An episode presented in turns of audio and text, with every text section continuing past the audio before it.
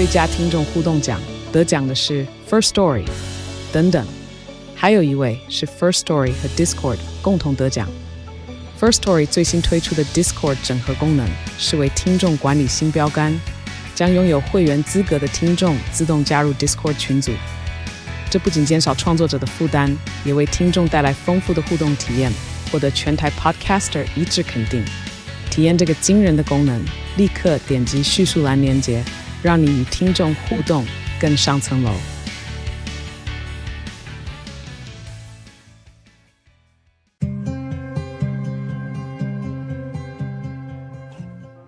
欢迎光临鲨鱼带你关注那些有流量却没声量的有趣资讯，用十分钟零碎时间，一起跟上这个永远跟不上的世界。印度的种姓制度是非常为人所知的，即使到了今天，印度的种姓某种程度上还是根深蒂固。种姓高的人欺负种姓低的人，好像是习以为常的事情。现在很多印度人也都在海外戏骨，非常的活跃。但是在职场上，还是会出现种姓歧视的职场霸凌。其实，多数的科技大公司早就一直提醒，不准以任何形式的歧视等等。通常都会说性别要平等啊，种族要平等啊。但是印度人他们内部的种姓并没有平等。而苹果打算成为第一个正视种姓歧视问题的大公司。他们打算在规章里面特别把这点写出来，还有培训的时候把它提出来，让非印度裔的其他员工也能够了解并注意。在戏谷之前就曾经发生过一位低种姓的工程师告了一位比他种姓高两级的主管，这起事件成为美国劳工冲突诉讼中第一个种姓霸凌告上法庭的。其他种姓之间的冲突也在各大公司里面屡见不鲜，像是几个月前，Google 的印度裔 CEO 就取消了一场关于种姓歧视的讲座。取消讲座的理由说是那场讲座会引发恨意，结果筹办那场讲座的员工被以违反公司规范为由进行调查，不久后那位员工就离开了公司。后来，这位员工接受记者采访的时候说，他因为办这场讲座，一堆公司的同事都向他的主管投诉，也有人直接向 CEO 投诉，说他举办的讲座所提及的内容是在让工作环境变得更加不友善。但他认为种姓歧视明明就是一个应该要被拿出来正视的问题。现在除了 Apple 以外，似乎 IBM 有打算把种姓歧视加强提出来，但像是亚马逊、啊、Meta、Microsoft 和 Google 都还没有这样子的打算。一个新的调查报告发现，抖音的母公司字节跳动，公司内的很多员工竟然跟中国官方媒体的员工有高度重叠的情形。富比士调查了几百个字节跳动员工的 LinkedIn 界面，结果发现竟然至少三百个员工是曾经在中国官方媒体工作过，甚至有十五个在公开页面上说是同时在为字节跳动和中国官媒工作。所谓的中国官方媒体就有包含新华社啊、中国广播电台和中国中央电视台。这些媒体公司都是被美国政府归类为中国政府附属组织。如果说字节跳动跟中国政府之间的关联性如此密切的话，那美国必须要加强防治这个软体可能造成的国安危机。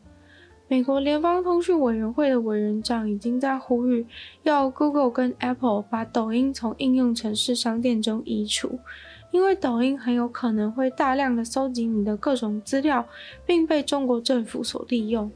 他们说，抖音不是只是表面上看起来的分享好笑影片啊，或是迷音的场所，那只是抖音的羊皮，让大家觉得它看起来很无害，喜欢它。越来越多人使用，当然就能够获得越多的个资。字节跳动回应富比士的调查说，那三百个人会被录用，单纯只是因为他们的能力符合资格。但字节跳动不小心释出的内部文件中也显示，他们确实常常在协助中国政府主动把对政府不利或是会引起纷争的内容全部都删掉。抖音自己也承认，他们员工能够获取抖音使用者的个资。一位沙乌地阿拉伯的女子在英国的利兹大学读书，因为放假，所以从英国回到沙乌地阿拉伯和家人团聚。结果没想到一回来就被判了三十四年的有期徒刑，因为她不仅拥有 Twitter 账号，还追踪转推了很多抗议人士的推文。在美国总统拜登离开沙乌地阿拉伯后的几周，沙乌地阿拉伯的恐怖分子法庭就把这位女子的判决公布。之前，当地的人权推广者就有警告说，拜登只要去了沙乌地阿拉伯，那整个王国肯定就会加强对异端分子的肃清活动。结果马上就应验了。这个事件展现出沙乌地阿拉伯当局对 Twitter 用户的施压，同时他们也正在透过沙乌地阿拉伯他们的公共投资基金去控制、监视每一间美国社群软体公司。三十四岁的英国读大学的女子，她已经有两个小孩。一开始她是被判三年，因为使用网络导致破坏文明和国家安全。但结果因为有一位检察官请求法院考虑其他的罪行，这时候就突然改判，变成了三十四年的有期徒刑，加上三十四年的禁止旅游。经过记者查翻法院的记录，发现主要会改成这样重判，是因为他们后来发现他追踪和转推很多异端分子的推文，但是他自己本身并不是相关反对活动的领导人，不论在英国或沙特阿拉伯都不是。像他在 Instagram 上面也有一百五十九个追踪者。他的自我介绍是说自己是个牙医师、医学的教育者，还有利兹大学的博士生，并没有提到相关的反对活动的内容。不过，Twitter 的部分就有两千五百九十七个追踪者，还蛮多的。发的内容呢，包含了疫情的消息啊，还有他小孩的照片。有时候呢，则会转推住在海外的反对分子的贴文。还有，他也支持一位沙地阿伯的女性主义分子。之前呢，这位女性主义分子还被关过。她被虐待之后放出来，但是也是被旅游禁令束缚着。没想到她现在竟然要面临比她的转推对象还要惨的判决。她是沙地阿伯少见的高知识分子女生，在二零一八年到二零一九年间，去英国利兹大学读博士。她在二零二零年十二月回国过节的时候，其实是想要把丈夫和两个小孩都接去英国一起生活，结果还没来得及执行就被当局逮捕。她时常被单独关押，而她一直希望能够私下告诉法官她被关押时候是怎么被对待的，但最后完全没能传达给法官。比较荒谬的是，Twitter 最大的投资人就是沙乌地阿拉伯的亿万富翁王子。不知道王子对 Twitter 的决策能够造成多大的影响力？王子他作为言论自由杀手，却手握着强调言论自由的 Twitter，然后阿拉伯政府再从 Twitter 里面找出那些异端去处置。而这位女子的判决，同时也证实了政府对拜登的承诺都是假的，还成为史上被判最久的异端分子。Apple 出品的 AirTag 自从发行以来，已经成为非常多新闻的主角。这次 AirTag 又成为失窃案的破案关键，成功找到一位航空公司的员工偷了高额的行李。